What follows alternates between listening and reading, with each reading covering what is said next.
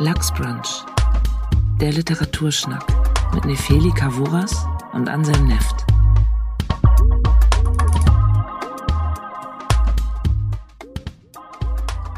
Ja, herzlich willkommen zu Lachsbrunch 23, ihr lieben Illuminaten. Das ist eine Folge im späten August. Ähm, wir hatten eine Sommerpause. Wir haben aber jetzt zwei neue Bücher und wir haben Nefeli Kavuras am Start. Hallo Nefeli, wie geht es dir? Zurück aus der Sommerpause mit einer richtig geilen Stimme. Ja, Sommerpause, du sprichst es an. Ich habe mir unsere Sommerpause ein bisschen anders vorgestellt, weil also wir hatten, wir hatten schöne Momente. Also und ich haben Tischtennis gespielt an unterschiedlichen Orten. Es war sommerlich. Dann hatte ich Corona, dann hatte Ansem Corona und dann hatte ich Spätfolgen von Corona. Und deswegen habe ich diese richtig geile Stimme, an die ich mich heute gewöhnen muss. Deswegen ja, bin ich schlecht gelaunt, weil ja, ich habe mir unsere, unseren Auftakt anders vorgestellt. Ich dachte, wir gehen frisch rein, sprechen energetisch und stattdessen fühle ich mich wie mein verbesserter Espresso, den ich gerade trinke. Ja, ich fühle mich auch noch nicht gut. Also ähm, ich fand jetzt Corona selbst nicht spektakulär, aber ähm, es ist zäh es ist zäh. Ich kann jeden Mittag nochmal drei Stunden extra schlafen und habe mir das auch energetischer vorgestellt. Dazu kommt, dass wir nicht bei unserem guten Freund Piero in seiner Wohnung im Studio sitzen, sondern an verteilten Orten. Du äh, in der Villa Willemsen in Wenddorf als Stipendiatin in einem schnuckeligen Zimmer. Ich an der Ostsee im Haus meiner Schwiegermutter. das klingt wie so ein schlechter Film. Ja. Und Piero unter einem UFO. Piero hat ein Hintergrundbild eingestellt, wo er unter einem UFO sitzt und er war noch nie so schön. oh Gott, jetzt sieht er aus wie ein Guppi. Süß. Aber ähm, kommen hm. wir doch zu dem Buch, das du ausgewählt hast. Es ist noch gar nicht erschienen. Wir sind diesmal äh, ganz früh dran. Ähm, Wir tun so, als wäre es jetzt einfach schon erschienen, weil es erscheint ja sehr, sehr bald. Also vielleicht, es erscheint am 31. August. Ich weiß nicht, wann die genau. Folge erscheint, aber vielleicht davor. vielleicht auch danach. Das Buch ist erschienen. Martin ja, zwar, Korditsch hm. heißt der Autor und das Buch heißt Jahre mit Martha Nefeli. Worum geht es da? Also, in dem Buch Jahre mit Martha geht es um äh, den jungen Celko, der in dem Buch sich selber Jimmy nennt. Und der ist äh, das Kind von serbisch-kroatischen ähm, Eltern, also von einer Einwandererfamilie. Und wir begleiten ihn über mehrere Jahre hinweg. Am Anfang ist er 15 und seine Mutter putzt für Frau Gruber. Frau Gruber ist Professorin an der Universität in Heidelberg. Und ähm, er lernt sie kennen und ähm, in den Sommerferien macht er Gartenarbeiten für sie. Und es entsteht eine am Anfang schon fast eigentlich platonische Liebschaft, die sich aber über die Jahre, deswegen Jahre mit Martha, verändert. Es entstehen, entstehen unterschiedliche Abhängigkeiten. Ähm, er, er, entwickelt andere Interessen. Er möchte zum Bildungsbürgertum gehören, aber es geht auch trotzdem ganz viel immer wieder um diese ähm, Einwanderergeschichte, die er auch in sich trägt, auch wenn er sie verneinen möchte. Genau, dieser Roman wird also über mehrere Jahre erzählt. Und ähm, über Martin Korditsch kann man noch sagen, dass er 1983 in Celle geboren ist. Er hat in Hildesheim und in Zagreb studiert und er arbeitet seit zehn Jahren ungefähr selber auch als Lektor. Das finde ich nicht ganz uninteressant, wenn Autoren auch München, selber lektorieren. Oder? Genau. Sitzt in München nicht der Fischer Verlag, in dem das Buch erschienen ist? Ja, aber ich da arbeitet er nicht. Aber er hält es ein bisschen ne? geheim. Aber ich ja. finde es auch eigentlich, ich finde alles ja. an seiner Vita ehrlich gesagt genau richtig formuliert. Das ist jetzt aber vielleicht nur eine Nebensache. Also, mhm. weil er so vieles nicht mit aufgreift. Mhm. Ähm, genau, und äh, diesen Roman habe ich ausgesucht, der Warum? jetzt erscheint. Ähm, erstmal, ich habe mir so mehrere Programmvorschauen angeguckt und ich war, ich bin über dieses Buch gestolpert, weil ich das Cover total bieder und deutsch fand. Also auf dem Cover ist in so einer Serifenschrift irgendwie der Titel Jahre mit Martha und dann ist ein bisschen so ein älteres Gemälde, worauf so ein jüngerer Mann und eine bisschen ältere Frau, also Martha ist zum Beispiel auch 20 Jahre älter als Jimmy, das muss man vielleicht auch mal dazu sagen, sitzt. Und es hatte so trotzdem was ja, Bildungsbürgertumhaftes. Und dann habe ich aber in Klappentext gelesen, dass es trotzdem eine Einwanderergeschichte ist. Und irgendwie hat es mich interessiert, auch weil es der zweite Roman des Autors ist. Ich habe den ersten Roman nicht gelesen, aber mhm. ganz oft sind ja so zweite Romane, da wird es ja plötzlich ernst, ne? Für Autoren. Ähm, Meinst du? Ja, so. weil das Debüt wird noch, wird noch überall besprochen und äh, er genau. einfach Interesse, weil es ein Debüt ist und hat noch ein bisschen Welpenschutz. Und dann beim zweiten Roman, da wird dann drauf gehauen. Richtig. Wenn Deswegen hauen wir heute drauf. Oder auch okay, nicht. Ja, Nein, gucken. und ähm, mich hat einfach die Thematik ein bisschen interessiert und ich war beim Lesen sehr oft überrascht. Also ich hatte keine Haltung, als ich das Buch ausgewählt habe. Ich habe mhm. es war einfach eher ein offenes Interesse. Ähm, gegenwärtig junger Autor, hm. biederes Cover, Einwanderergeschichte. Themen von heute. Genau. Ja. Ähm, und, und du hast gesagt, die Thematik hat dich interessiert, also mehr jetzt die Beziehung von einem anfangs 15-Jährigen zu einer, du sagst 20 Jahre älteren, ich glaube, die ist sogar noch ein bisschen älter, äh, Professorin oder mehr, dass er, ähm, dass die Eltern äh, ja nicht gebildete, nicht akademische Einwanderer aus Kroatien sind? Ähm, ich glaube, was mich, äh, was ich interessant fand, ist, dass es, also ich finde es immer spannend, wenn Autoren sich das zumuten, quasi ein ganzes Jahrzehnt oder mehrere Jahre zu erzählen, weil du musst ja dann die ganze Entwicklung von jemandem ja. erzählen. Und wenn du anfängst von jemandem, der erstmal 15 ist, mhm. der dann irgendwann 25 ist und dann ja. sogar noch älter, dann ähm, äh, das muss schon gut durchdacht und gut gemacht sein. Und ich, äh, ich fand dieses Coming of Age im Grunde, was ja in diesem Fall wirklich ein Coming of Age ist, ähm, interessant und wollte gucken, wie macht das der mhm. Cordic. Okay, ja, ja. ja wie fandest du das denn? Ja, genau. Jetzt kommt normalerweise die Frage, wie ich das gefunden habe. Ich muss aber vorher zwei kritische Anmerkungen machen. Das eine ist, du sagst, serbisch-kroatische Einwanderer und ich bin mir nicht sicher, ob, ob jetzt irgendwelche Serben oder Kroaten total am Rad drehen und sagen, wie serbisch-kroatisch, ne?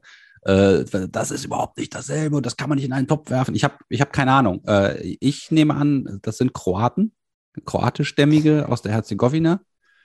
Aber äh, ja, ja, ich kenne mich leider, ich muss das auch sagen, mit der Thematik nicht so gut aus. Ich habe es gerade aus dem Buch nochmal rausgesucht. Äh, ja. Eltern, die Eltern in dem Buch sind aus Bosnien-Herzegowina. Ja. Also Kroaten ja, aus Bosnien-Herzegowina. So, jetzt haben wir es korrekt. Das ist ja im, im, im Prinzip äh, eine nicht unähnliche Geschichte, wie das in vielen afrikanischen Ländern passiert ist, dass du sehr unterschiedliche Bevölkerungsgruppen hast und die werden dann ähm, zwanghaft entweder von Kolonialisten oder von äh, Tito als äh, sozialistische Nation zusammengepackt. Und die Konflikte sind dann eher so unter der Oberfläche oder es geht dann auch teilweise einfach mal ganz gut. Und dann äh, ist die Diktatur vorbei oder die Kolonialherren ziehen ab und die ganzen alten Streitigkeiten können recht schnell wieder, vielleicht auch durch irgendwelche anderen Machthaber, entzündet werden. Und äh, so ist dann das ehemalige Jugoslawien äh, ja in, in zwei üble Kriege geraten. Eine andere Anmerkung, du sagst, anfangs ist das platonisch. Ähm, ich habe das Gefühl, die Anziehungskraft von beiden ist von Anfang an sexuell und äh, die küssen sich ja auch schon, als er 15 ist. Allerdings ja, ja, äh, genau. äh, bekommt dann äh, Martha kalte Füße und sagt, nee, nee, also das können wir jetzt so nicht weitermachen. Und sie wartet dann, bis er mehr als volljährig ist. Ja. Beziehungsweise bis er sich wieder meldet. Das finde ich auch nicht ganz wichtig. Also ich, ähm, mir war, ich habe lange überlegt, wie man diese Beziehung am Anfang beschreiben könnte, weil sie so eine ganz große Zärtlichkeit hat, die ein bisschen was Neugieriges, Unschuldiges, auch trotzdem Sexuelles hat. Ähm, ich finde, wenn es ja so 15-Jähriger und ja erwachsene Frau ist, ist es ja, ist ja immer die Frage von Missbrauch auch im Raum. Mhm. Und ähm, dadurch, dass es aber ja nur so ein, ja, das ist die Frage, ist es da schon eine Form von Missbrauch? Ähm, also es passiert, es passiert ein Kuss. Ja. Kann man sagen. Ja, ja es passiert schon noch mehr, also in einer gewissen Weise, aber ähm, ich drücke mich jetzt nicht weiter um die Frage, wie mir das Buch gefallen hat, sondern stehe Rede und Antwort. Ähm, Endlich. Es hat Verleih mir sehr Nachdem gut ich die ganze Zeit im Verhör war. Okay. Es hat, es hat mir sehr gut gefallen. Ich habe das sehr ähm, gerne gelesen. Es hat mir während des Lesens ähm, Freude gemacht und ähm, ich fand einiges interessant und ähm, es ist eine sehr zugängliche Sprache, die so bewusst einfach und schnörkellos und ähm, pointiert ist. Ich finde, es sind sehr gut geschriebene Dialoge, ähm, sympathische Figuren.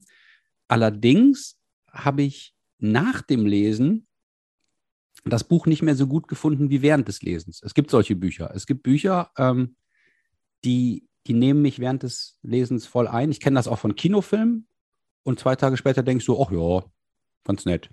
Ähm, und da habe ich mich gefragt, woran es liegt. Und ich glaube, dass dieses Buch ähm, neben sehr vielen ganz echten, gut eingefangenen Stimmungen auch ähm, äh, mit einem Bein immer wieder im Kitsch steht. Und äh, dass das irgendwas ist, was ich während des Lesens nicht als schlecht wahrgenommen habe, aber danach hat es irgendwie den Gesamteindruck für mich ein bisschen abgeschwächt. Was meinst du denn mit Kitsch? Meinst du da die Liebesbeziehung oder meinst du. Ich meine jede Menge Sätze wie alles bei Frau Gruber sah so einfach aus oder ähm, zwischen unseren Körpern lagen Jahre, zwischen unseren Augen lag nichts. Oder du bist ein Junge, ich bin eine Frau. Also das, das ist nicht wenig äh, in dem Buch. Und manchmal gehen diese einfachen, knappen Sätze irgendwie voll gut auf und manchmal nicht. Und ähm, ja, es ist auch so eine Haltung, meine Geschichte will ich erzählen, weil ich glaube, dass wir uns mehr Geschichten erzählen sollten über uns in diesem Land. Und ähm, das ist so ein ganz leichter Märchenonkelton. Und ich glaube, dass der total gut funktioniert und, ein, und, und eine große Leserschaft erreichen wird. Also ich prophezeie dem Buch äh, einen großen Erfolg. Ähm, aber das ist dann etwas, was im Nachhinein ja mich nicht, nicht so wahnsinnig einnimmt, dass ich dann denke, boah, das Buch werde ich jetzt allen empfehlen, sondern ich finde das Buch einfach nur gut und ich glaube, das ist auch gut für Buchhändler und Händlerinnen äh, zu sagen, äh, nimm das Buch mit, weil es tut keinem weh und ist trotzdem nicht dumm und es äh, behandelt trotzdem äh, wichtige und komplizierte Themen auf eine angenehme, leichte Weise. So, ja. Das klingt jetzt negativer, als es gemeint ist, aber. Ja, vor allem, ich finde es immer schwierig, wenn du einfach irgendwelche Sätze aus dem, äh, äh, einfach komplett aus dem Kontext rausziehst, sowas wie, du bist ein Mann, ich bin eine, also du bist eine Frau, ich bin ein Mann. Wobei ich finde ja gerade auch bei dem Buch, finde ich, macht das eigentlich ganz gut, dass er Szenen sehr, sehr konkret erzählt und dass er in diesen Szenen, aus diesen heraus, Szenen heraus dann vielleicht so einen sentimentalen Satz drin hat, der aber trotzdem manchmal wie so ein Bruch drinnen ist. Also ich finde, er schreibt ja ganz plastisch und eben nicht zu verschnörkelt. Ähm, was ich aber sehe und aber als anders ähm, empfinde, ist, dass diese Figur, die erzählt wird, dieser Jimmy, so einen großen Hang zum Pathos hat. Also der hat so eine ganz starke Sehnsucht, die er die ganze Zeit mit sich trägt und diese Sehnsucht mhm. will er die ganze Zeit stillen. Und das hat ja so was ganz starkes Jugendliches. Ähm, ähm, was ich extrem erfrischend und schön finde. Also ich denke mir auch manchmal so, oh Mann, Junge, jetzt setz dich mal zur Ruhe oder so. Aber ähm, eigentlich ist es schön, wie viel er möchte. Und ich glaube, durch dieses viele Wollen kann er, kann er einem kitschig vorkommen als Charakterzug. Ich finde jetzt nicht, dass die Sprache besonders kitschig mhm. ist.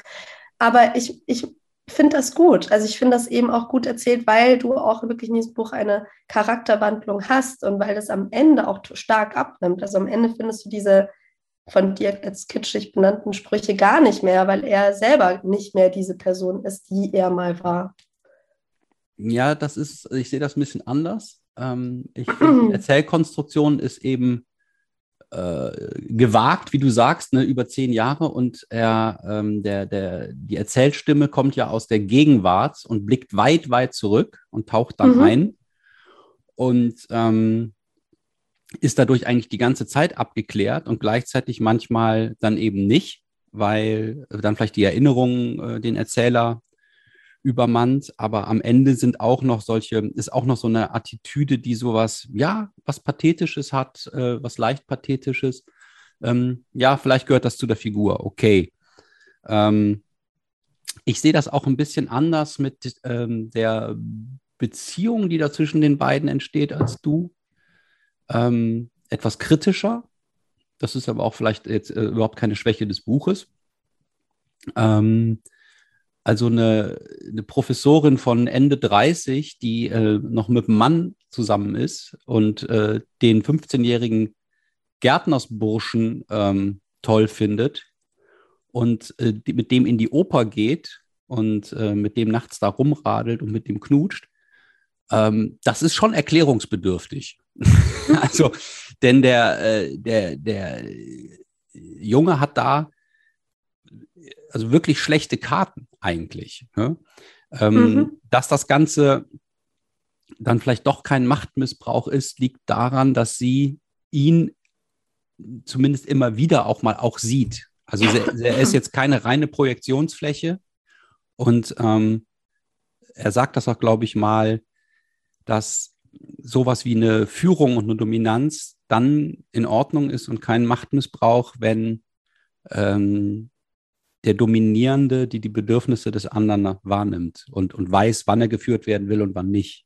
So. Mhm. Und da gibt es ja auch diese lange Szene, wo sie zusammen segeln, wo es dann um sowas wie Führung, Kommunikation und Steuerung geht. Die Szene war mir als äh, Metapher allerdings viel zu lang und anstrengend. Und ähm, ja, trotzdem finde ich es super an dem Buch, dass die Beziehung zu den beiden total zwischen den beiden total interessant ist und ich die Frau Gruber auch nicht äh, in erster Linie unsympathisch fand, die Martha, und auch den Ich-Erzähler äh, sympathisch fand und auch seine kleine Schwester oder ähm, ja, so Teile seines Lebenslaufes oder ähm, ich fand auch den äh, Alex Donnelly oder wie der Professor mhm. Der ihm dann da sozusagen unter die Arme greift, aber auch nicht ganz uneigennützig, auch eine spannende Figur. Also ähm, ja, ein, ein spannendes Buch. Wie fandest du denn die, die, ähm, den Einwanderer-Hintergrund? Du bist ja selber Kind von Menschen, die aus Griechenland kommen, alle beide, ne? und die auch, glaube ich, nicht studiert haben. Sehe ich das richtig? Oder hat dein Vater studiert? Äh, doch, der hat studiert. Ähm, ähm, äh, also bist du oh nicht Gott, auch Du springst jetzt für mich total schnell. Ich, bin, ja. ich war jetzt gerade noch bei Martha. Nee, okay, dann ähm, lass uns über Martha weiterreden. Nee, genau, also, ich würde noch ganz kurz noch bei, über Martha ähm, reden. Warte mal, weil ähm, ich das nicht, also, aber na, das ist doch eigentlich eine gute Brücke. Das Ding ist, Jimmy braucht, also der Ich-Erzähler hätte so oder so sich jemanden wie Martha gesucht Mhm. Ähm, also quasi eine Brücke zu einem zu einer anderen Welt, zu diesem Bildungsbürgertum. Mhm. Ob das mhm. jetzt Martha ist oder Donnelly, also der sucht mhm. ja eben nach, dem, nach etwas, also für ihn aus der Sicht Besserem, ja. dem er automatisch ähm, unterworfen ist auf eine Art. Also der, der, der Weil er der ja Lehr Lehrling ist, so oder so. Genau, ne? er möchte mhm. lernen und er möchte unbedingt irgendwo dazu zu gehören. Und ähm, das ist total spannend spannend, finde ich, ähm, wie er das macht und gleichzeitig aber, was für ein Glück er trotzdem mit Martha hat, eben weil sie das nicht komplett ausnutzt, sondern ihn wirklich sieht, ihm wirklich eigentlich helfen möchte, ähm, bestimmte Aktionen von ihm auch äh, nicht hinterfragt oder so. Also sie gibt ihm ja auch später Geld und so, damit er überhaupt studieren kann und alles und äh, gibt ihm eine eigene Kreditkarte und so. Und mhm. da ist einfach mhm. ein ganz großes Vertrauensverhältnis zwischen den beiden. Ähm, naja, äh, also eine eigene Kreditkarte und das Studium finanzieren kann auch ein ganz großes Abhängigkeitsverhältnis einfach schaffen. Ja, also ja und es klingt nach außen schwierig. Und ja. ich finde, es ist aber in diesem Roman komplex und gut gelöst. Also es war immer ja. so, dass ich immer dachte, es könnte jetzt auch einfach scheiße sein. Und es ist aber nie scheiße. Es ist ja, nie so, dass ich denke, die Beziehung ist jetzt irgendwie, man möchte auf die Abbruchtaste klicken, sondern es ist immer so, dass ich immer noch die Romantik spüre, immer noch so die Faszination von beiden für die andere Welt sehe und so, dass mhm. sich beide auch aufeinander einlassen. Und ähm, ähm, ich kann auch den Wunsch von Martha auch nachvollziehen, sich einfach nochmal jung und begehrenswert zu fühlen auf eine mhm. Art oder auf einmal von der mhm. eigenen Welt ausbrechen zu wollen. Also das, was beide mhm. Figuren irgendwie ausmacht, ist so dieser starke Drang, ausbrechen zu wollen. Die Figur Donnelly hingegen, der möchte sich einfach nur geil fühlen in seiner Position, dass er es geschafft hat. Er kommt ja auch aus einer Einwandererfamilie und ja. ähm, findet es cool, mal jemandem zu helfen, der auch mal in einer Position, der auch in einer Position ist, in der er mal war. Aber macht das aus anderen Gründen und das hat ja dann auch eine andere, ganz andere Dynamik, die ich schwieriger finde.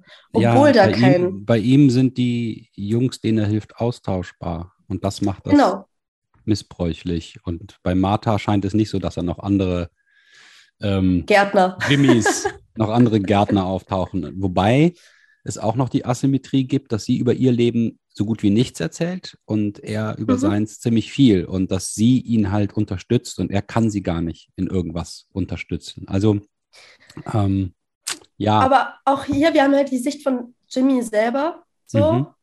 und ähm, ich finde das also äh, man weiß ja, ich glaube schon, dass er ihr sehr viel gibt, mhm. ähm, ohne dass er es vielleicht merkt. Also ich finde, das schwingt auch ganz oft irgendwie ja. durch in ihrer Kommunikation und wie sie ihn auch immer sucht und alles und ihn ja also auch einfach einen starken Bindungswunsch an ihn irgendwo hat.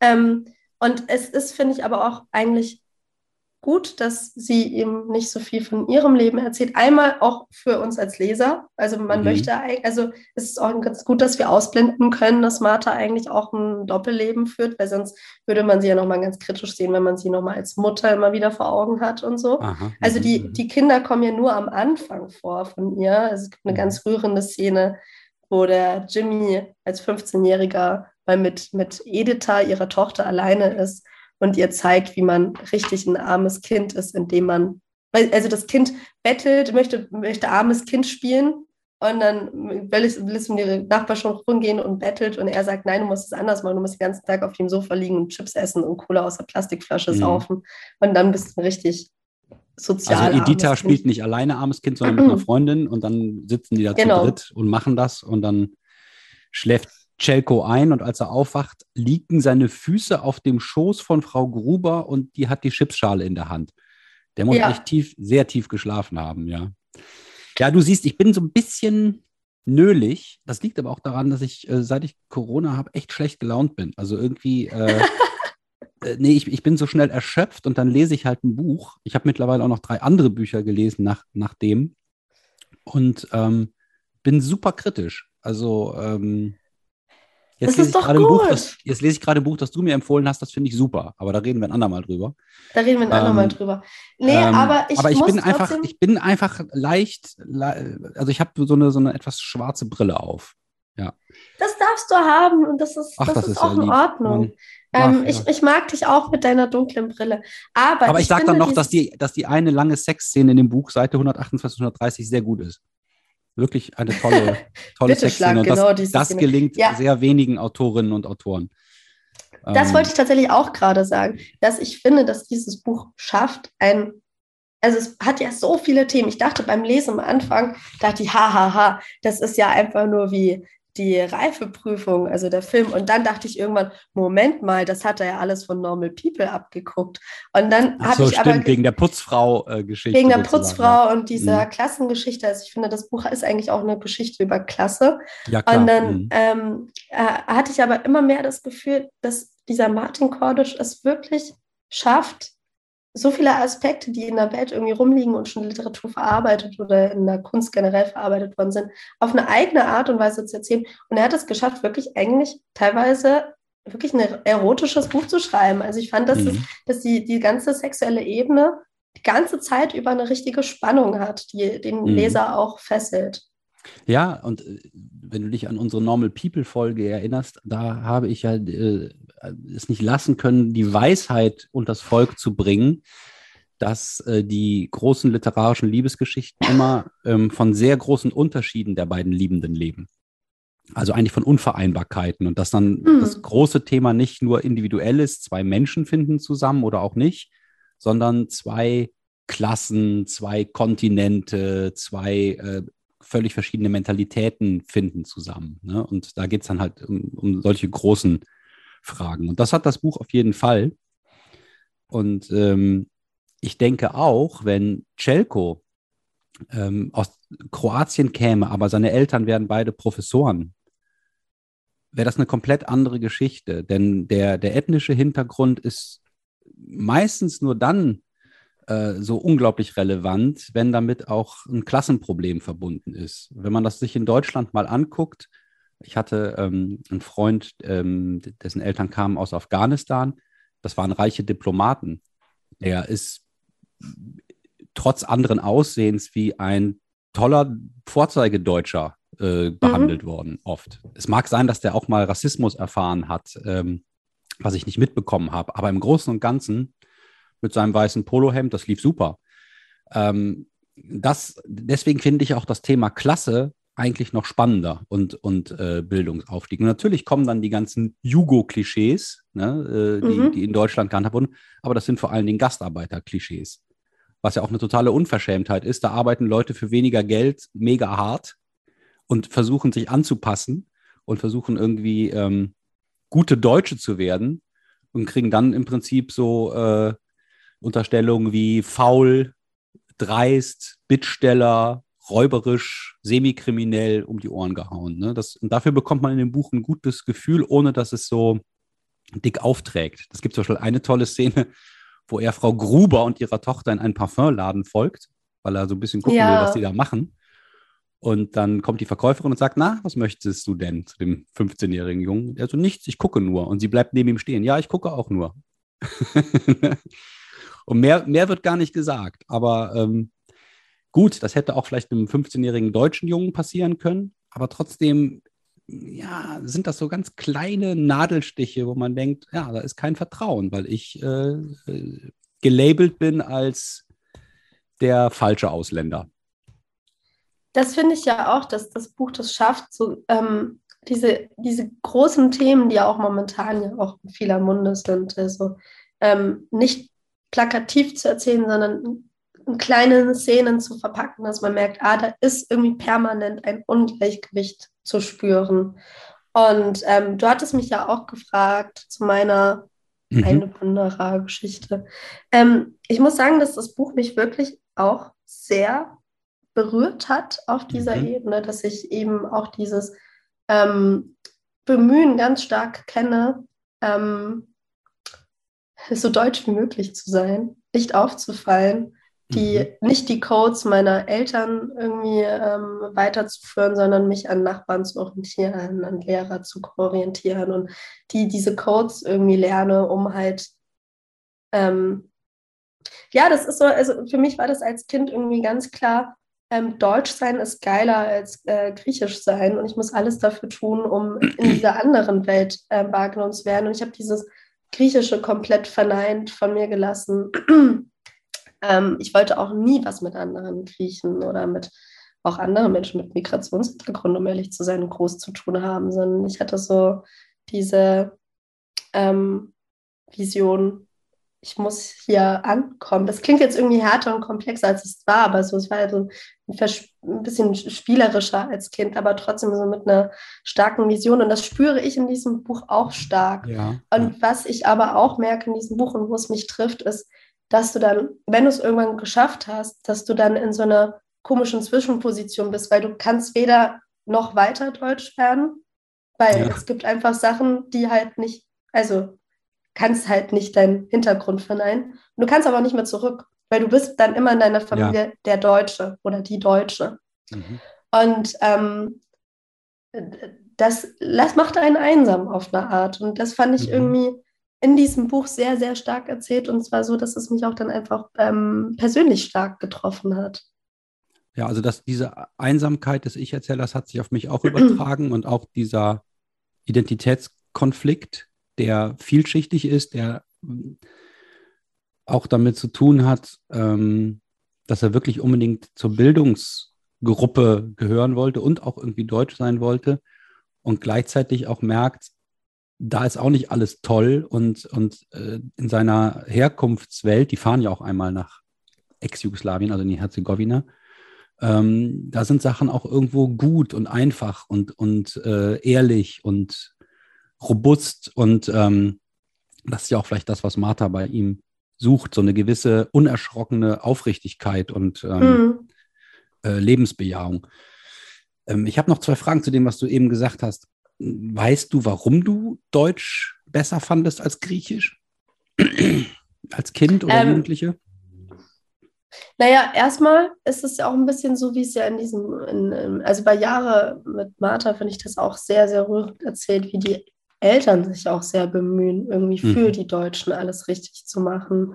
Und ähm, ich, ich glaube, dieses Gefühl hatte ich auch so von meinen Eltern, dass Mhm. man sich sehr stark bemüht, sich irgendwie ähm, Okay, einzufinden in also dieser eigentlich Gesellschaft. wird es von den Eltern gespiegelt schon, dass man. Genau, es wird von den Eltern gespiegelt Ja. und ich hatte auf eine Art und Weise, oh Gott, jetzt wird es persönlich, ich hatte auf eine Art und Weise immer das Gefühl, dass die, die Deutschen irgendwie einfach so wie so eine saubere Schicht um sich haben. Dass da Mhm. immer alles, dass der Garten immer ordentlicher war. Dass, gut, wir reden jetzt natürlich auch von so kleinstädtischem Mhm. Bürgertum, ne? Also ich bin jetzt auch nicht Mhm. irgendwie, ähm, das ist vielleicht auch nochmal so, also man kann auch einfach sagen, dass ich bin halt in einer sp- spießigen Kleinstadt aufgewachsen, auch noch in einer Mhm. bayerischen.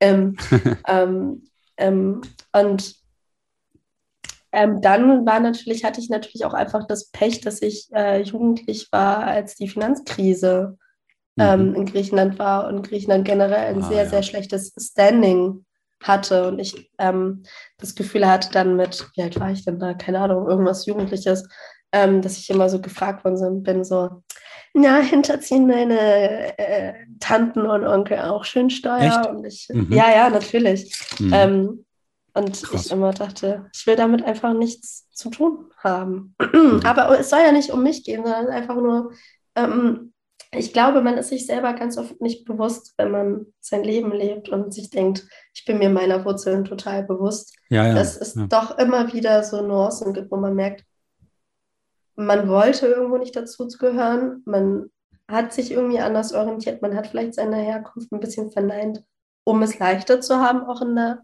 gesellschaftlichen Position. Und das sind so alles Themen, die jetzt bedrückender und irgendwie größer vielleicht klingen, aber in diesem Buch wirklich sehr pointiert und schon teilweise ja unterschwellig erzählt werden. Also Ja, so schon ja, fast das finde ich beiläufig. es wird beiläufig erzählt und hat dadurch ähm, was für mich sehr glaubwürdiges und nicht wehleidiges.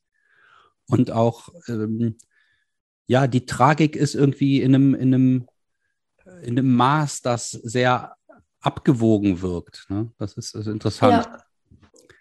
Ja, und ich, ich habe auch noch eine zweite Frage zu diesem Migrantenthema. Du hast ja gesagt, dass du dich dann einfach möglichst deutsch geben wolltest. Und weißt du, was dir dabei geholfen hat und was dich dabei behindert hat? Oder noch größer formuliert, was hast du dir von dem Land gewünscht oder von den Menschen darin, äh, um mit dir umzugehen?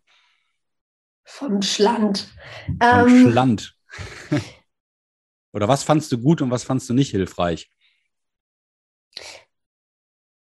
Ich habe, es ist aber auch, glaube ich, einfach eine Person. Also ich, Ja. ich, ich, Du bin, redest ich nur für kann dich. nicht, ich rede nur für mich und Ja. äh, äh, vieles ist auch einfach nur mein eigener Charakter, aber ich habe nie überhaupt den Anspruch gesehen, dass jemand mir was Gutes tun soll oder dass ich ein Anrecht auf etwas habe, Mhm. sondern Mhm. oder dass ich irgendwas jetzt, irgendeine besondere Hilfestellung bekommen sollte, sondern ich dachte einfach, ich muss mich stärker bemühen. Man muss dazu sagen, ich hatte als Kind so eine Sprachverwirrung.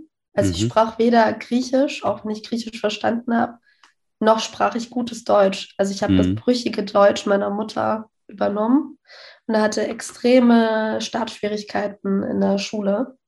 Ähm, und da hatte ich einfach nicht das, ich hatte nicht das, also ich hätte, wäre nie auf die Idee gekommen oder überhaupt um mich herum, eigentlich niemand wäre auf die Idee gekommen, von wegen, da könnte man ja eine Ausnahme machen oder so, sondern mir war klar, okay, ich muss halt dann ähm, theoretisch mich mit Dativ und Akkusativ befassen und halt wirklich Deutsch lernen, damit ich äh, die Tests richtig mache. Und ähm, Mhm.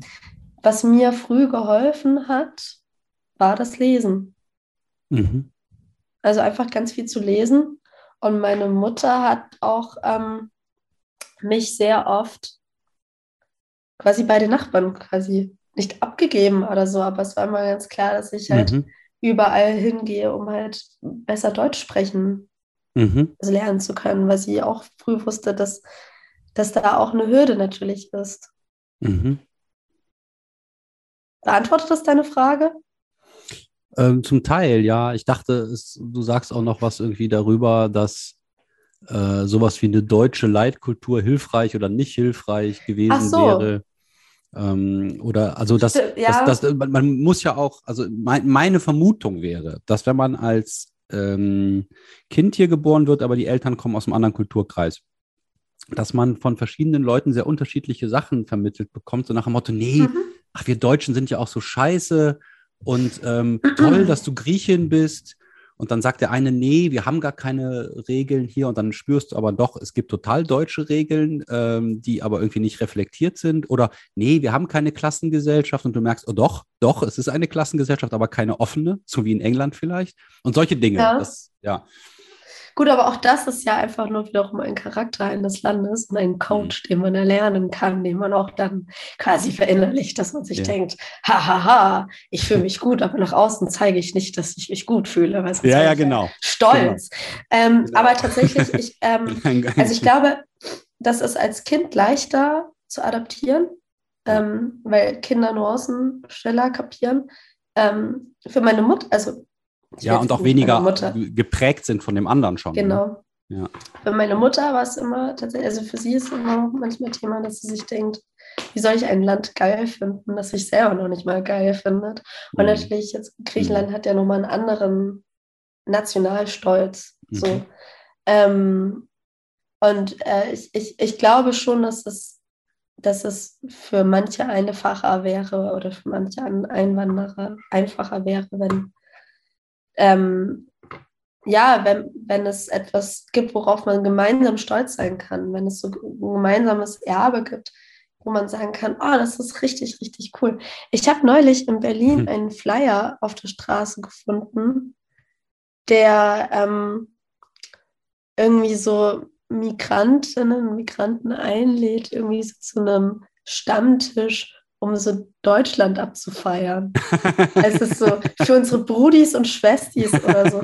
Und ich fand es total goldig, weil es so total undeutsch ist. Das ist das Undeutscheste überhaupt, sich zusammenzutreffen, als Migrantinnen und Migranten und Deutschland abzufeiern. Und ich hat, das hat aber so eine Herzlichkeit, ja. dass ich dachte, wie niedlich ist das denn? Und das ist, ja, also man merkt einfach, das ist einfach nur andere, das sind einfach mehr andere Kulturen, die halt hier noch nicht so, die noch nicht verstanden haben, wie es halt hier funktioniert. Und zwar nicht, dass man sich hier trifft. Also ich finde das total interessant, äh, dass Ah, ja unter zumindest eher gebildeten Kreisen auch verpönt ist, so auf sowas wie die Deutschlandfahne abzufahren und äh, äh, Nationalstolz zu zeigen, weil man ja auch eine üble Geschichte ähm, hat. Und gleichzeitig denke ich, äh, den Einwanderern ist damit nicht unbedingt geholfen, Mhm. dass du sagst, Mhm. äh, nee, äh, kein Nationalstolz. Ne? Also ähm, ist eine, eine, eine zweischneidige oder komplexe Geschichte. Auf Ich jeden Fall. dich- Aber Ja. ähm, Mhm. deswegen finde ich ja, dass man sieht ja auch immer, dass, ähm, oder meine Theorie ist, dass da Fußball total Ja. gesellschaftlich hilfreich ist, weil dann sich alle darauf beziehen kann. Also ich glaube, wenn ich jetzt irgendwie, wenn jetzt ein Einwanderer auf mich zukäme und mich um Rat bitten würde, was total eine absurde, Ja, was für eine absurde Vorstellung. Ja. Aber dann würde ich sagen, interessiere dich für irgendeinen Fußball und dann Ja, kannst du, auf das, das ist ganz einfach. Kommt ja lustigerweise in dem Buch auch vor. Genau, Ne? richtig. Also das ist auch, auch interessant. Ähm, und ich habe das auch so erlebt, dass äh, Fußball, Europa- und Weltmeisterschaften in so Städten eine, eine Bindekraft haben, wo dann plötzlich auch Klassen und ethnische Grenzen mal verschwimmen können. Natürlich nur leider Ja. momentweise. Ähm, ich wollte dich auch noch fragen, ob du jetzt manchmal so eine Sehnsucht nach dem Griechischen hast und traurig bist, dass du so gesagt hast, ich will davon nichts wissen und das soll ganz weit weg. Ist das eine Therapiesitzung oder was? Okay, dann reden wir über was nein, anderes. nein, nein, nein, nein, nein, nein, es sind ja total berechtigte Fragen. Ich habe nur voll Angst, dass ich jetzt äh, jemanden langweile mit meinen Griechenland-Geschichten. Ähm, ich, deswegen suche ich nochmal den Bezug zum Buch. Ich kann das total gut nachvollziehen, dass man irgendwann sich ein bisschen entwurzelt fühlt, wenn man die Mhm. ganze Zeit so einem Ideal hinterher hechelt, wo man denkt, man muss das machen, um endlich, um in dieser Gesellschaft etwas zu erreichen. Mhm. Jetzt habe ich das Gefühl, ich habe was erreicht und ich habe aber trotzdem das Gefühl, ich habe eine ganz große Lücke, die ich nicht mehr nachholen kann. Und das Also- ist in dem Buch auf jeden Fall auch drin, da hast du völlig recht. Genau. Und, und, Und äh, weil der Ich-Erzähler schafft alles, was er sich vornimmt, aber Mhm. auch zu einem Preis. Ne? Er hat richtig. irgendwie dann doch das Gefühl, Mhm. auch was verleugnet zu haben von sich. Und das, das äh, macht das Buch auch sehr stark. Ja, und das kann, das, das war der Schmerz, der mich auch persönlich getroffen hat, der beim Lesen mir gedacht hat. Also, weil das Ding ist, ich denke Danke, ja Martin so, Korditsch. Danke, Martin Kottisch. Ich denke ja immer, ich bin wahnsinnig intelligent. Ich bin, ich habe mir schon, ich hab, über all meine Fühlis weiß ich schon Bescheid und so Einwanderergeschichten, die können mir Ja. gar nichts, weil ich bin ja schon so gut eingewandert. Und dann lese ich so ein Buch von Martin Korditsch und denke mir dann Ah. am Ende, Scheiße, das trifft mich jetzt doch. Und das, das Schöne ist an seinem Buch, und das muss ich nochmal sagen, wie toll die Eltern von Jimmy erzählt sind. Die haben so eine Herzlichkeit, die, da werden solche Nuancen erzählt, so ein großes Bemühen, das bricht mir beim Lesen das Herz. Okay, das ist total schräg, weil ich habe die so gut wie gar nicht wahrgenommen. Ich habe das Gefühl, es kommt ganz, ganz wenig nur über die. Es Das, kommt was auch kommt, wenig, aber fand ich interessant, aber, aber ich kriege die nicht richtig zu greifen. die kommen nur am Anfang und am Ende und ähm, Die arbeiten wahnsinnig viel vor allen Dingen. die Ja. arbeiten wahnsinnig viel für ein Land, das sie nicht sieht. Ja, ja, genau. Ja, das Ähm, ist bitter. Das ist natürlich total bitter. Und ähm, äh, diese Tatsache hat mir auch beim Lesen wehgetan. Dass ich dachte, das, ist, das sind so gute Menschen, Hm. die auch ihren Sohn einfach machen lassen. Die hinterfragen das nicht. Ich meine, der macht was mit Literatur, auch mit deutscher Literatur. Der entfernt sich von ihnen, der Mhm. verleugnet sie und sie Mhm. lassen ihn. So. Mhm. Sie lassen das alles zu, weil sie das Beste für ihren Sohn wollen. Und das Beste für ihren Sohn ist in dem Moment einfach, dass er die Kultur der eigenen Eltern zurücklässt. Und Aber sie haben auch gar keine Kraft, groß äh, nee, zu intervenieren, habe ich den Eindruck. Ne? das Also, stimmt. Aber trotzdem sind die, das sind irgendwie so gute, ehrliche Menschen. Mhm.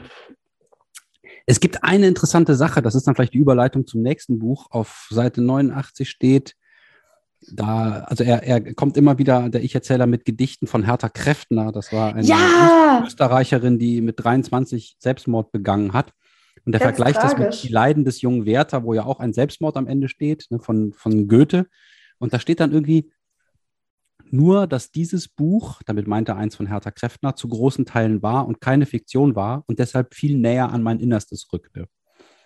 Und wenn das programmatisch gemeint ist, dann ist das total im Zeitgeist der, der Literaturszene, finde ich, dass man das Memoir will oder die Beglaubigung durch die Figur. Uh, Mhm. Martin Kordic kommt ja wirklich aus Kroatien, also weiß er, wovon er spricht.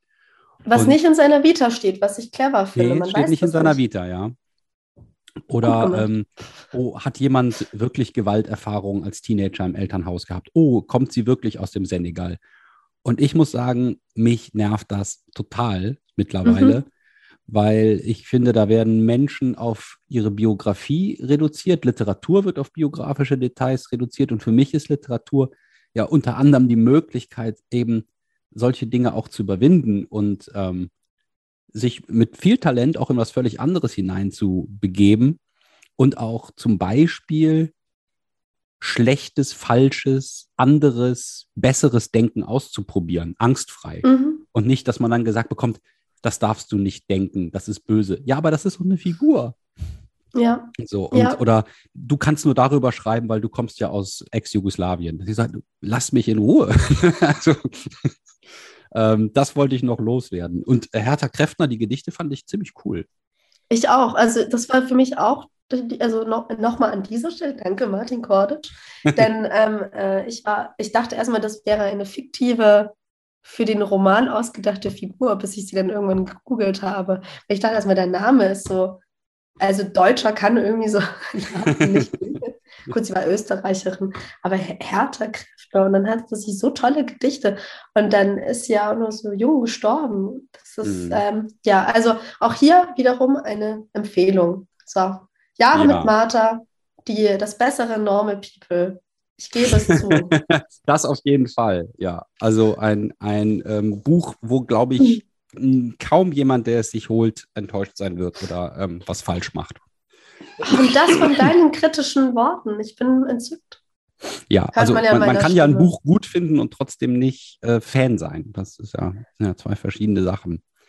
Ich habe äh, mitgebracht von Stephen Uli ähm, Die Summe des Ganzen, eine Novelle. Ich glaube, es steht Roman drauf, aber das sind 150 Seiten, die in einem sehr kurzen Zeitraum spielen. Da sage ich mal, das ist eine Novelle. Erschienen im Secession Verlag, vielleicht heißt er auch Secession Verlag, das glaube ich aber irgendwie nicht. Ein äh, kleiner, äh, guter Independent Verlag, der damit das achte Buch von Stephen Uli herausbringt. Sein achter Roman oder seine achte Novelle. Die meisten Bücher von ihm sind kurz. Uli hatte mal einen großen Erfolg mit Glückskind. Damit hat er, glaube ich, auch den Secession Verlag echt nach vorne gebracht. Und ähm, dieses Glückskind ist auch verfilmt worden. Ähm, Uli ist jemand, der sich normalerweise so den schwierigen, düsteren, komplexen, unangenehmen, moralischen Themen widmet. In seinem letzten Buch Finsternis geht es um so einen sehr harten Kriminalfall in der SM-Szene. Hier jetzt sind wir in sowas Ähnlichem, nämlich in der katholischen Kirche. Also es ist die Geschichte von einem 50 Jahre alten Pater, Padre Roque de Guzman, der in ähm, einem etwas heruntergekommenen Außenbezirk von Madrid ähm, ja, täglich die Beichte um 17 Uhr gibt. Und eines Tages kommt ein etwa 30 Jahre alter Lucas Hernandez dahin und ähm, redet über unnatürliche Neigungen, die er hat und dass er einen Nachhilfeschüler hat, dem er vor allen Dingen Mathematik beibringt. Der ist zehn Jahre und heißt Armando und ist so wunderschön und so weiter. Ähm, den Namen Armando sagt er, glaube ich, anfangs nicht. Das ist äh, deswegen wichtig, weil auch Guzman, der Priester Armando, kennt. Nun findet das Buch größtenteils im Beichtstuhl statt und wechselt die Perspektive vom Pfarrer zum Beichtenden. Ähm, manchmal nicht ganz konsequent. Also die Perspektive, da gibt es ein paar Mal kleine Brüche, da fange ich auch schon wieder an zu nüllen. Und ähm, ja, es entwickelt sich so etwas, was man dann in der Literaturkritik Kammerspiel nennt, intensives Kammerspiel, äh, sehr dialoglastig, sehr gedankenlastig. Und ähm, ich habe das Buch ausgewählt, weil äh, es mir ein Bekannter empfohlen hat, der weiß, dass ich äh, seit 2010 in so einem Verein für die Aufarbeitung sexualisierter Gewalt durch Jesuiten bin. Ähm, ich war auf dem Alvisius-Kolleg Schüler und da gab es wirklich ähm, einige Straftäter und äh, jede Menge Mitwissende und Vertuschende. Und wir sehen das ja bis heute, dass die katholische Kirche sich davon nicht äh, erholt. Auch äh, äh, Wölki auch genau wieder so zwielichtig wie Meißner davor. Und ähm, es führt auch immer wieder die Spur zu den Päpsten, dass die auch schon vieles gewusst und vertuscht haben und so. Natürlich betrifft das nicht die katholische Kirche alleine. Jetzt gerade sind wir beim Schwimmsport angekommen. Man könnte sagen, da, wo Machtverhältnisse sind und äh, wo Intransparenz herrscht und wo Autorität nicht hinterfragt werden darf, das kann auch in der Koranschule sein, äh, da sind Kinder gefährdet. Und da vor allen Dingen, wo es auch so eine Art Versprechen gibt, ja, wenn du brav bist und mitmachst, dann hat der liebe Gott dich lieb oder dann wirst du ein ganz toller Schwimmer oder eine ganz große Schauspielerin und so. Das sind natürlich immer gefährliche ähm, Szenarien, weil sich da auch das Umfeld so gerne blenden lässt, weil es irgendwie Ruhm will. Ja, es geht hier also eigentlich um die sexuelle Gewalt in der katholischen Kirche. Und ähm, da das eines meiner Themen ist, habe ich das Buch empfohlen bekommen und dann auch gelesen und wollte dann mal wissen, wie das für dich ist. Sowohl das Thema als auch die Bearbeitung in dieser Novelle. Äh, ich glaube, du bist auch religiös aufgewachsen. Ich halt katholisch, Messdiener und das ganze Programm und du äh, griechisch-orthodox. Richtig. Hast aber auch nicht mehr so viel Bezug dazu. Nee, nee. Also natürlich so ein paar traditionelle Sachen, die man irgendwie weiternimmt. Weil, Mhm. Aber in die Kirche gehst du nicht. nee, nee. Interessanterweise, ich möchte kurz einwerfen, ich war ja Anfang des äh, Jahres, äh, die guten Zuhörer wissen es, da Hm. war ich ja in Barcelona und da Mhm. war ich irgendwann mal in der Kirche und dann ist, also in, nicht in der Sagrada Familia, sondern in irgendeiner anderen Kirche, wo aber super viele Touristen waren und dann waren dann irgendwie so drei unterschiedliche Beichtstühle oder Beichtkammern und dann dachte ich, interessant, da gehen wirklich Leute rein. Mhm. Und da habe ich mich gefragt, da habe ich mich wirklich damals gefragt, was beichten die gerade? Und ist Mhm. das nicht eigentlich eine coole Geschichte, dass Mhm. heute Leute immer noch beichten? Das Mhm. Spannende nämlich, nämlich auch bei die Summe des Ganzen ist, ist, dass es in der Jetztzeit spielt. Also die Pandemie findet auch am Anfang, Mhm. ähm, spielt auch mit rein, was dann so einem das Gefühl des, der Realität irgendwie ähm, Mhm. ähm, ja, gibt, fälschlicherweise oder so. Der Jetzigkeit, ja. Der Jetzigkeit. Man denkt sich so, ist das wahnsinnig aktuell. Ähm, das wollte ich noch kurz einwerfen, dass ich das wirklich faszinierend finde, dass heute Leute immer noch beichten, weil es so fern ist von meiner eigenen Lebensrealität. ja. Ähm, ja, äh, wie ich das Buch gefunden habe. Ich habe, also ich schwanke täglich. Wir haben ja mehrfach, mehrfach überlegt, wann wir diese Folge aufnehmen und ich glaube, Mhm. jedes Mal hätte ich jetzt eine andere Antwort gehabt, aber ich habe mich heute früh festgelegt. Ist schon Weilchen her. notiert. Ja. Ich finde das Buch gut. Ähm, ich war, also es gibt in dem Buch, das kann man sagen, zwei Twists. Mehr sage ich nichts Mhm. dazu. Mhm. Und ich war mit beiden Twists beim Lesen selber total unzufrieden. Mhm. Ähm, Mhm. Die haben Weil mich die richtig geärgert. unglaubwürdig und vorhersehbar Richtig. vorkamen. Mhm. Richtig. Ja. Die kam, ich fühlte mich wie in einem Krimi. Ja. Und heute früh habe ich dann aber den Satz aufgeschrieben. Unrealistisch, aber schön, dass es in der Literatur äh, gut funktioniert. Weil ich Mhm. dachte, irgendwie, also es, ich finde die Figurenführung, irgendwann wird sie nicht mehr realitätsnah, auch wenn es Mhm. irgendwie uns äh, glauben, im Glauben lassen möchte, dass es in der Jetztzeit spielt, dass es in diesem Madrider Vorort, den es ja wirklich gibt, spielt und so. Ähm, dass die Figuren irgendwann für mich so unglaublich wird, aber es, es funktioniert und es geht irgendwie alles auf und dem kann ich was abgewinnen, dass es so in der Form wie in einem Kriminalfall Sinn macht. Ah, du würdest Ähm, sagen, auf so einer parabelhaften literarischen Ebene ist das stimmig, aber als Genau. äh, reale Geschichte würde man sagen, ähm, no. Ja, Mhm. beziehungsweise da würde ich dich wiederum fragen, weil du mehr Erfahrungen von ähm, Opferbeispielen sexueller Gewalt Mhm. hast, ob das realistisch ist. Ich konnte es mir nicht so vorstellen. Man kann ja sagen, dass in diesem Buch auch so um Fragen der Selbstjustiz geht, die ich immer Mhm. eine spannende und wichtige Mhm. Frage finde, weil ich mir immer denke, das können doch Opfer selber gar nicht leisten. Fragezeichen. Mhm. Und ähm, ja, also ähm, be bevor ich dir diese Frage stelle, ich kann noch mal sagen, also ich fand beide Figuren, und das muss man erstmal schaffen, von Anfang an sympathisch. Oh. Also Mhm. den, den, den Patre, der Mhm. ja auch von Anfang an eigentlich ein sehr ungeduldiger Patre ist, der sogar Ja. schlecht über die Leute denkt, die bei ihm beichten, der sich denkt, Ja. ist alles so banal. Und dann Ja. hat er aber schon fast so eine Warmherzigkeit oder auch so ein Notgefühl gegenüber ähm, Lukas hieß der, ne? Ich Ja. das auch ein bisschen her. Ähm, der ihm ja gesteht, dass er diese, diese ähm, pädophile Neigung hat. Und Mhm. selbst dieser Lukas ist in, in seiner Not und in seiner ähm, Ernsthaftigkeit und so in seinem, dem, dem, dem ehrlichen Mitteilen seiner Gefühle, ist er mir irgendwo sympathisch oder ist mir auch Mhm. irgendwo ans, ans Herz gewachsen, weil ich dachte, Mhm. Gott, der kann gar nicht anders, der braucht so doll Hilfe.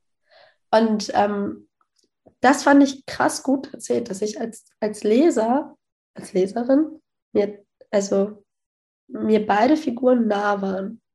Ähm, ja, dann war ich halt genervt von den Twists, weil ich dachte, Mhm. come on, ich dachte, es wäre ein Spa ich hatte, ich hatte mir von dem Buch ein spannendes Psychogramm erwartet und alles, was ich Mhm. bekommen habe, war ein Kriminalfall. ähm, was ich interessant finde, ist, dass du sagst, ja, aufgrund der Erwähnung von Corona-Masken und so weiter wirkt das so jetzig, aber gleichzeitig wirkt das irgendwie völlig entrückt. Kann das daran Ja. liegen, dass die einfach diese, diese katholischen Phrasen dreschen die ganze Zeit? Also da ist immer von Sünde, Vergebung, Gott, Bibelstellen die Rede und das hat auch so was Verquältes und ich, ich fand es teilweise anstrengend zu lesen, weil das eine Art von Denken ist, das sich anhand von so festgefahrenen katholischen Begriffen entlanghangelt, die auch Ja. so stereotyp sind. Das ist wie so eine Gehirnwäsche und man denkt, oh, jetzt nicht, nicht nochmal Jesus und jetzt, boah, nicht wieder das Wort Sünde. Ich, ne, es ist alles so, es hat auch was Klebriges. Und ich finde, das wirkt dadurch auch so vielleicht total alt. und man kann sich gar nicht vorstellen, dass das Leute heute so denken, aber vermutlich tun das sehr, sehr viele weltweit. Ich glaube, es tun sehr viele und ich finde es eigentlich ganz gut, wenn man irgendwie so ähm, religiöse Gedanken ähm, urteilfrei ihren Platz in, in Literatur mhm. bekommen. Und mhm. äh, das finde ich auch eine große Stärke an diesem sehr schmalen Buch, dass es relativ urteilsfrei ähm, erzählt wird. Also das, das, dadurch werden mir auch beide Figuren auch erstmal so sympathisch oder kommen mir nah. Ich fand das irgendwie gut oder auch spannend, so diese ganzen Bibelstellen mir nochmal ähm, durchzulesen, weil die sind total scheinheilig. Niemand hält mhm. sich dran. Mhm. Also alleine auch sowas wie ähm, irgendwie Gott wird alle schwarzen Schafe richten. Das Cover, auf dem Cover ist auch ein schwarzes Schaf zu sehen. Ja. Und so. Darin das Cover ist aber ganz hübsch, ne? Ich finde es mega hässlich. Okay, ich finde es hübsch, weil das Schaf ganz lieb guckt, aber so durch das Kreuz und das Schwarze so böse wirkt. Aber gut, ja. die sind Schmecker verschieden. Es ist halt ein knalliges Cover, ja. Okay. Es ist ein, es fällt auf, das Cover, das kann man schon sagen. Aber es ist jetzt auch, das ist jetzt. Man erwartet einen schönen Satanismus-Roman. Das stimmt. Ja. Und alles, was ich bekommen habe, war ein Kriminal. aber ähm, äh, sowas wie Gott wird alle schwarze Schafe richten und dann merkt man aber, nee, die beruhen sich doch nicht auf Gott, die machen das schön alles unter sich aus. Ähm, und ja auch irgendwie die Summe des Ganzen, das musste ich vorhin ja nochmal googeln, also mhm. also der, der, der Titel, der ist ja, der bezieht sich auf die Summe aller Lehre. Mhm. Fürchte Gott und halte seine Gebote, denn ja. das macht den ganzen Menschen aus. Ja, mhm. und die Figuren fürchten weder Gott so richtig, noch halten sie sich an seine Gebote. Und das, finde ich, macht das gut. Also mhm. irgendwie ist da dieser, dieser starke Widersatz oder Widerspruch zwischen dem, wie der Mensch sein sollte und ja. wie der Mensch auch weiß, wie er sein sollte und wie er sich einfach nicht drauf hält, dran hält. Und das macht so einen schönen, jetzt kommt dein Wort, Konflikt aus. Mhm. Ähm, ja, das ist auch der Konflikt am Herzen der, der im Herzen der katholischen Kirche, ne? Dieser ja. hehre Anspruch an, an den Menschen an sich, an sein Sexualleben, an seine ähm, nicht ego, soll nicht egoistisch sein und dann gleichzeitig immer der Kampf mit dem eigenen Fleisch, wo auch diese Paulus-Stellen kommen, ja, aber ja. mein Fleisch ist gegen mich, ich bin zwiegespalten und so. Man denkt, boah, das klingt krass. Ähm, und dann hat die katholische Kirche ja auch ein, ein weltfeindliches Erbe. Also ähm, es gab damals in der, in der Spätantike so eine, eine Religionsrichtung oder Bewegung, das nennt sich die Gnosis. Das ist so die, die, das heißt Erkenntnis auf Griechisch. Und da geht es darum, dass die Welt eine schlechte Schöpfung ist. Und die Materie, alles, was Fleisch und Materie ist, ist böse und kommt gar nicht von Gott. Und man soll dann heimkehren ins Reich des Lichtes. Und das ist eine sehr, ja, radikale Sichtweise, auch eine sehr pessimistische, die sich im Buddhismus zum Teil auch findet. Ähm, nicht nur zum Teil, eigentlich relativ stark. Und äh, die, die, die Kirche, die, das junge Christentum hat diese Bewegung eigentlich äh, besiegt, kann man sagen, über, übertrumpft, hat aber, wie das oft so ist, einiges vom Besiegten in sich aufgenommen und hat diesen totalen Zwiespalt zwischen, ja, nee, wir lieben das Leben, wir lieben den Körper und die Sexualität ist was ganz Tolles, das hat Gott uns geschenkt mhm. und gleichzeitig, das ist alles Scheiße, das ist alles mhm. böse, Sünde und macht uns kaputt. Und das findest du sehr stark bei, bei Paulus, diesen, diesen Kampf und oder auch bei Augustinus, äh, der ganz stark dann mit sich ringt und am Ende so Sachen sagt wie, nee, die Augen rausreißen, weil die sehen ja auch nur das Weltliche und so. Und man denkt, Junge, das ist aber kurz vor Psychose. Mhm. Und ähm, diese, diese, diese Dinge sind hier in dem Buch äh, ja ganz gut drin, finde ich. Was die, ich was die Plausibilität der Figuren angeht, gebe ich dir recht. Ich würde sowohl bei dem Priester als auch bei dem Beichtenden sagen, irgendwann verlässt das für mich die psychologische Stimmigkeit zugunsten der Twists. Mhm. Ähm, natürlich ist so wie jedes Migrantenkind auch ein Individuum ist, liebe Nefeli, so ist auch jedes Opfer sexueller, sexueller Gewalt äh, ein Individuum und ähm, äh, wieder anders. Die äh, Männer äh, in meiner Gruppe sind natürlich auch nur die, die A, ähm, dazu stehen, dass ihnen das passiert ist, die darüber sprechen und die ähm, Aufarbeitung fordern. Ähm, und die repräsentieren damit nur diesen Teil. Ne, es gibt viele andere, die das vielleicht anders bearbeiten oder nicht bearbeiten. Und ähm, die haben oft, also die, die ich da kennengelernt habe, ähm, immer noch eine Verstrickung mit den Priestern im Geiste. Also, dass mhm. sie sich wünschen, dass der Priester das jetzt anerkennt oder dass er, der Priester sich entschuldigt oder dass der dafür büßen muss. Und das ist ja ein Teil des Problems, dass man mit dem Menschen, der einem einen Schaden zugefügt hat, wenn man das so nennen will, äh, auf so eine Weise im, im, im Geiste und im, im, Körper verbunden bleibt. Zum Beispiel auch, weil man äh, durch ihn Anerkennung bekommen hat oder den Glauben kennengelernt hat und ähm, total verwirrt worden ist und ähm, ähm, auch Teile von ihm übernommen hat. Zum Beispiel eben eine bestimmte Art von Scheinheiligkeit und, und ähm, Aggression. Es gibt ja in der Psychologie den Begriff des Täterintrojekts, also dass man in sich Täteranteile hat, die dann mhm. gegen einen selber oder gegen andere wirksam werden können. Ähm, von daher ist auf einer höheren psychologischen Ebene das Buch schon stimmig, finde ich. Ähm, aber eher als Metapher, also oder als, als, als nach außen verlagertes Innenleben. Das, was dann da auf der realen Ebene passiert, würde ich auch sagen, hm, hm, weiß ich nicht.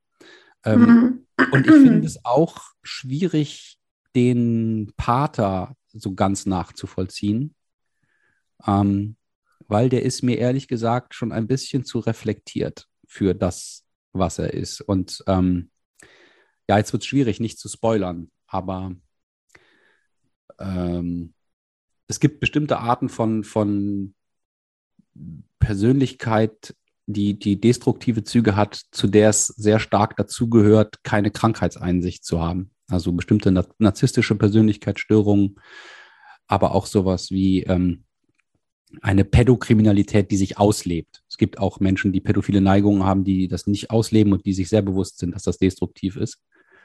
Aber naja, also Schwierig, ich aber ich denke, man kann sich einigen, dass das Buch viel Diskussionsstoff gibt. Und ich wollte noch sagen, ja. mir ist es mit dem Buch anders gegangen als mit dem Cordage.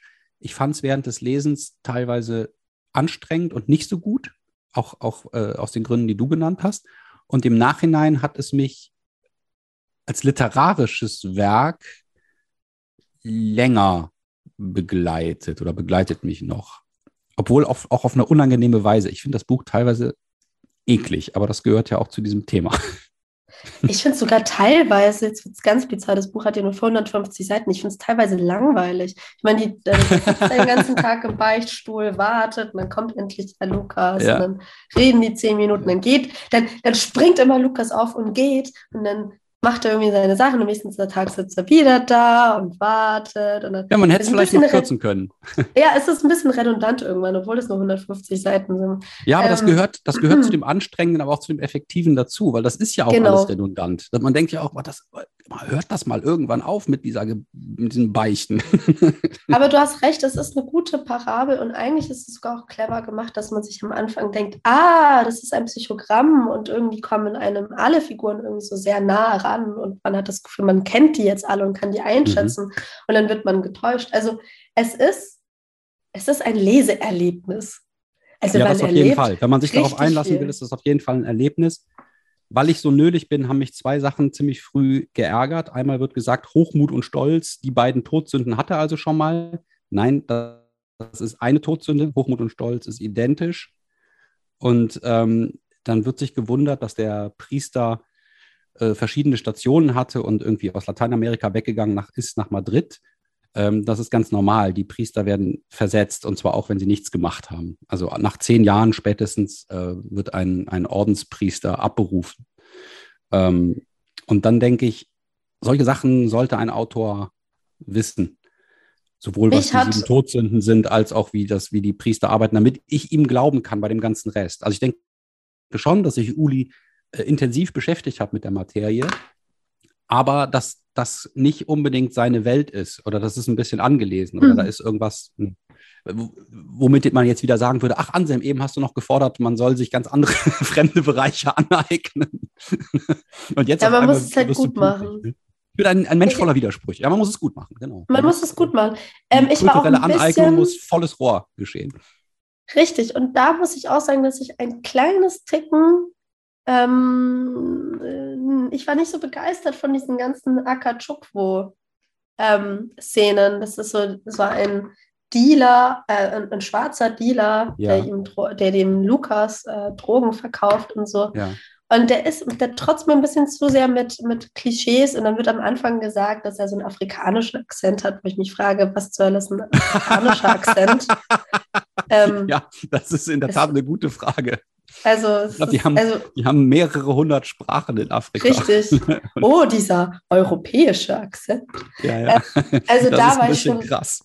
Da, das war, da dachte ich, okay, warum, warum zieht er sich jetzt diesen Schuh an? Warum muss er da jetzt noch irgendwie, ja, warum, warum muss diese Figur genauso erzählt wird, die, die auch nur wie so eine Parabel da ist?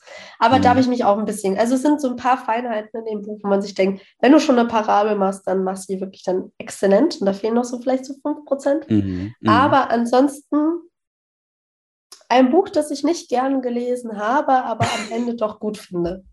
Ja, ja, das kann ich verstehen. Also, wenn wir jetzt unseren Zuhörerinnen und Zuhörern was empfehlen, dann wäre es sicherlich eher Jahre mit Martha. Das ist ein, ein, äh, ja. Ein Crowd-Pleaser. Und die Leute, die es gerne äh, klebrig und unangenehm und nachhaltig haben, die können vermutlich mit die Summe des Ganzen auch einiges anfangen. Es ist auf jeden Fall auch geistig sehr anregend und vielleicht auch ein ähm, bisschen literarischer, weil, weil es die Sprache, die, die, zu diesem ganzen Irrsinn gehört, auch, auch sehr stark ab, mit abbildet und sich da Oder so rein, auch, reinwühlt. Hm. Wie ich heute in einer Rezension über die Summe des Ganzen gelesen habe, da stand nämlich irgendwas drin über sexuellen Missbrauch von Jugendlichen. Wurde mhm. in den letzten Jahren einiges geschrieben, unter anderem der Roman von Anselm Neft, Die bessere Geschichte. Was man hier auch erwähnen mm, kann, was ja. ich hier erwähnen kann, weil du das selber nicht mm. erwähnen kannst. Ja. Aber ja, du hast dich sich, auch schon mit dem Thema literarisch ähm, beschäftigt. Unangenehmes interessiert, sollte natürlich unbedingt die bessere Geschichte lesen. Äh, Verzeihung. Steven Uli, aber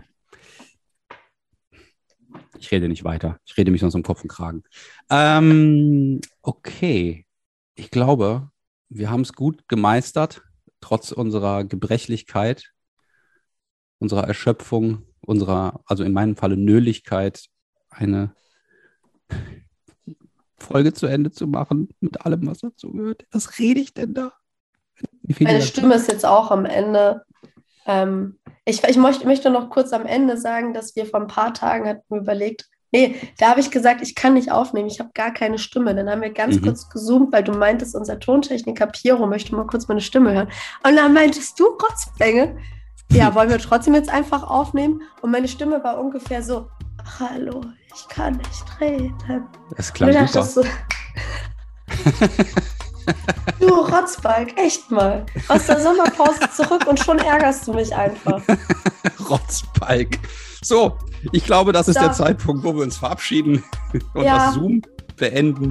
Es war mir wieder ein Vergnügen und ähm, ja, ich hoffe, dass wir etwas eher dann die nächste Folge aufnehmen können. Tschüss, Nefi. Mit normalen Stimmen. Tschüss, Anselino.